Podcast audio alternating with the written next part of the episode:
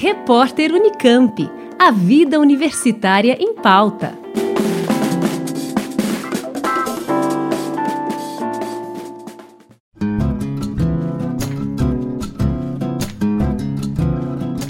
Pesquisa realizada com apoio da FAPESP pelo Centro Brasil-Reino Unido para Descoberta, Diagnóstico, Genômica e Epidemiologia de Arbovírus, o CAD, aponta que três linhagens do novo coronavírus já estavam em circulação no Brasil antes mesmo da adoção das medidas de distanciamento social para a contenção da pandemia.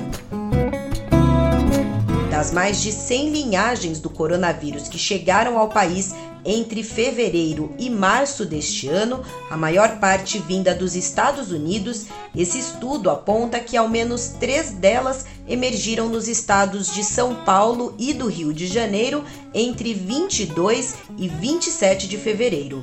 Isso quer dizer que a transmissão comunitária já estava em andamento nessas regiões no início do mês de março. Vale lembrar que as medidas de distanciamento social foram regulamentadas pelo Ministério da Saúde somente no dia 13 de março e passaram a ser adotadas pelos governadores e prefeitos cerca de uma semana depois. Já as restrições para voos internacionais só começaram em 27 de março.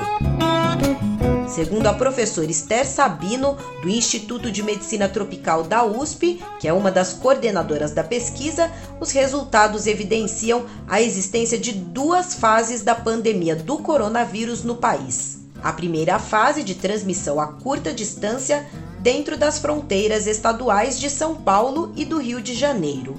E a segunda fase, a partir do início do mês de março, de transmissão a longa distância quando pessoas contaminadas nesses dois estados passaram a levar o vírus para as demais regiões do país. Para chegar a essas conclusões, os cientistas usaram um modelo de transmissão orientada pela mobilidade da população Assim, informações sobre viagens aéreas e sobre as mortes confirmadas por Covid-19 entre fevereiro e abril foram cruzadas com dados genômicos do vírus, a partir do sequenciamento de quase 500 amostras de pacientes diagnosticados com a doença em diferentes estados do país. Apesar da queda acentuada nas viagens aéreas nacionais após meados de março, os pesquisadores detectaram um aumento de 25% na distância média percorrida por passageiros aéreos no período, o que coincidiu com a disseminação do coronavírus dos grandes centros urbanos para o resto do país.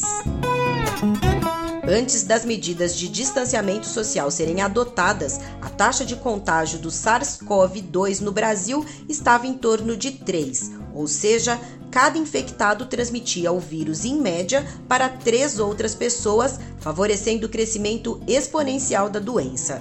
Segundo o estudo, embora as restrições da quarentena tenham sido implantadas quando a transmissão comunitária já estava estabelecida no país, as medidas permitiram, pelo menos num primeiro momento, conter a disseminação da doença de forma significativa.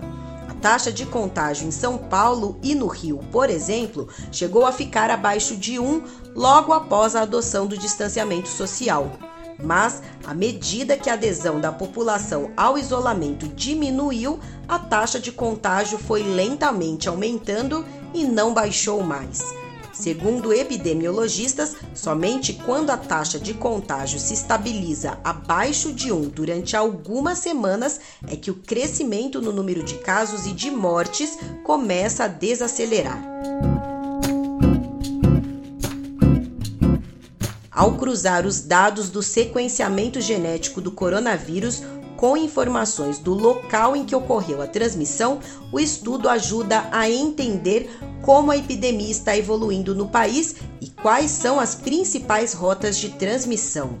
Segundo Esther Sabino, uma trajetória que ainda está no começo. Agora, um dos próximos passos da pesquisa vai ser ampliar os dados com amostras da região norte do país que permitam identificar a origem da linhagem do coronavírus que se alastrou em estados como Amazonas e o Pará. Com informações da agência FAPESP, Juliana Franco para o repórter Unicamp. Rádio Unicamp. Música e informação de qualidade.